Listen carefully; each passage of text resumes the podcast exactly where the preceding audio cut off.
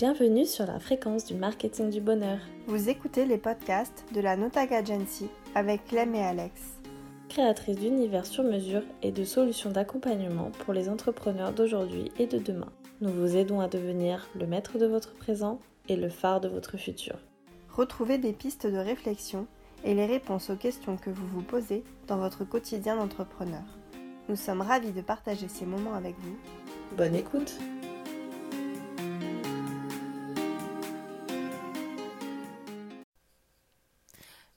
tous, euh, moi c'est Alex, on se retrouve aujourd'hui pour un nouveau sujet et on va parler du Ouga qui est l'art de vivre de la NTA. Mais tu dois te demander euh, qu'est-ce que ce mot Ouga? En réalité il s'écrit IJ, H-Y-G-G-E et ça se prononce Ouga. En fait c'est un mot bizarre d'origine scandinave et en fait ça euh, représente l'art de vivre scandinave et principalement danois et qui prône le mieux vivre. Quand on adopte l'art de vivre danois, c'est valoriser tout ce qui procure le bien-être, du réconfort et qui nous permettent d'apprécier les plaisirs simples au quotidien. Alors j'ai découvert cet art de vivre en fin 2016, vers Noël, grâce à une de mes amies chez qui je séjournais. Elle venait d'acheter le, livre de référence, le livre du yoga, et que je vous recommande fortement si vous souhaitez en découvrir les préceptes. Elle avait posé ce livre sur sa table basse et j'ai commencé à feuilleter quelques pages et j'ai tout de suite accroché à cet état d'esprit qui permet en fait de diffuser du bien-être, qui permet d'installer un, un, petit cocon autour de soi et euh, de se sentir littéralement bien en quelques minutes.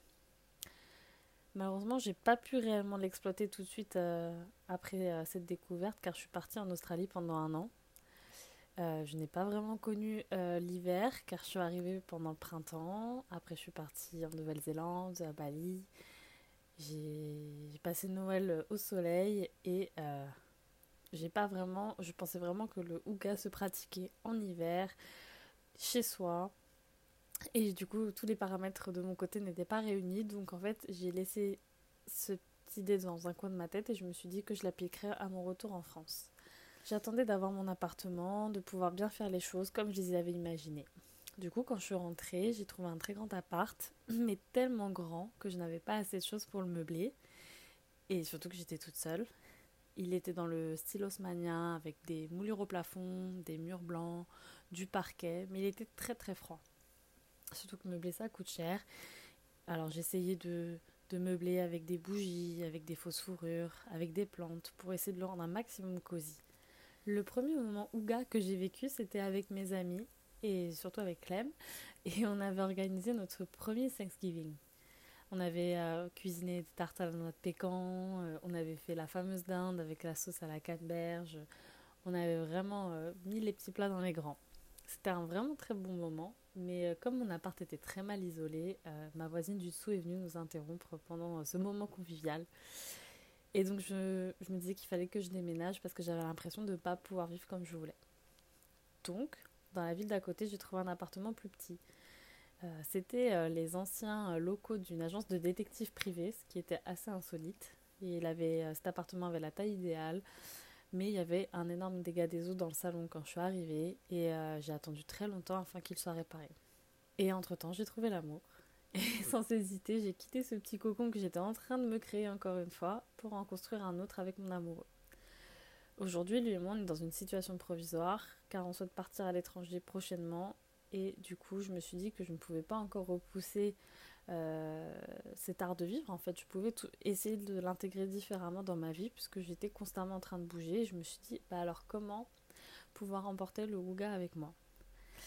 Et je me suis rendu compte que j'avais pas besoin d'être en hiver pour le pratiquer car euh, on peut pratiquer cet art de vivre à n'importe quel moment de l'année et pas forcément chez soi. Ça se rapporte un petit peu euh, aux exercices de gratitude et de reconnaissance qu'on applique dans le domaine du développement personnel.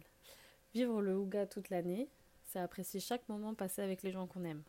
C'est aimer cuisiner maison, c'est aimer boire un café ou un thé en terrasse, c'est apprécier écouter le chant des oiseaux, c'est apprécier lire un livre à la bougie, prendre un bain, faire des soins pour le visage, entendre la pluie tomber printemps comme automne, c'est aimer les longues balades sous les étoiles ou à la fraîcheur automnale dans les feuilles, C'est aimer manger une raclette devant une cheminée, comme boire un smoothie rafraîchissant au bord de la plage.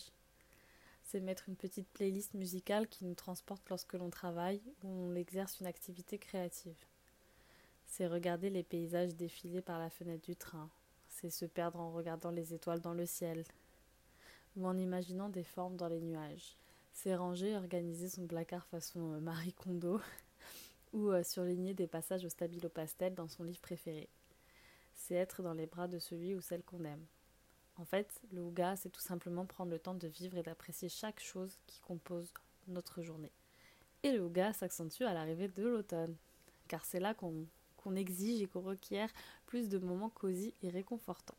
Et les Danois utilisent cet art de vivre pour compenser surtout le manque de lumière qu'ils connaissent lors de la période hivernale. Ils utilisent euh, beaucoup la luminothérapie et aiment beaucoup pratiquer des activités conviviales avec les gens qu'ils aiment pour se donner du réconfort entre eux. Imagine l'odeur des biscuits fraîchement préparés dans une maison, une bougie senteur feu de bois, un gros plaid moelleux, des chaussettes épaisses, un bon thé chaud ou un chocolat chaud rempli de chantilly pour les plus gourmands, comme moi, et le craquement du feu de bois ou tu peux mettre une vidéo YouTube aussi si t'as pas de cheminée. Et tout ça, ça crée une atmosphère Ouga très très rapidement. Il y a tant d'exemples à donner euh, de moments Ouga. On peut vivre le moment Ouga à n'importe quel moment de l'année. On peut se sentir dans un cocon, peu importe le temps qu'il fait dehors. Et pour vous donner des idées, il y a des tas d'inspirations euh, sur Pinterest en tapant tout simplement le mot Ouga, H-Y-G-G-E sur Pinterest. Et du coup, la question aujourd'hui qu'on peut se poser, c'est comment on applique le Ouga au sein de la NTA. Alors avec Clem, il faut savoir qu'on adore ne pas avoir la sensation de travailler. Quand on a l'impression de travailler, ça veut dire qu'on ne va pas sur le bon chemin. Il nous arrivé de travailler avec des prospects qui répondaient jamais à nos messages, avec qui on avait toujours cette sensation de lutter pour avancer dans le projet. Il y avait des prospects aussi qui avaient des projets qui ne nous inspiraient pas, ce qui peut arriver, et on laissait tout simplement filer. Peu importe le fait que nous perdions de l'argent, au moins on ne perdait pas notre énergie créative. C'est la chose la plus précieuse que nous avons et nous l'entretenons au quotidien grâce au Ouga. Avec Lem, nos rendez-vous réunions, ça se compose de un bon resto, une expo avant ou après, un gros chocolat chaud ou un thé glacé dans un endroit cosy l'hiver ou qui respire les vacances l'été. Ça nous est arrivé de nous enfermer dans des salles de réunion pour bosser euh, lourdement sur des projets, mais il y avait toujours au moins un café, un chocolat chaud, des biscuits. Vive les espaces de coworking sur Paris. Et dans nos réunions, à chaque fois ça part dans tous les sens. On peut très bien travailler sur une thématique d'Halloween et décider dans la minute d'aller faire le manoir hanté, ou bien euh, se remémorer de nos souvenirs d'Halloween quand on était petite. Et puis après, l'énergie créative arrive, car on va s'inspirer de ce qu'on connaît, de ce qu'on a vécu et de ce qu'on a vu. Et c'est grâce à ce Ouga que notre énergie naît. C'est pour ça que cet art de vivre rythme nos vies et euh, doit être complètement dans l'alignement de l'énergie de nos clients.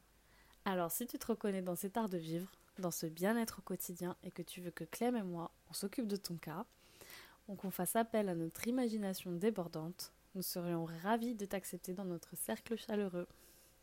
C'était Alex pour le marketing du bonheur et j'ai hâte de vous retrouver pour notre prochain podcast.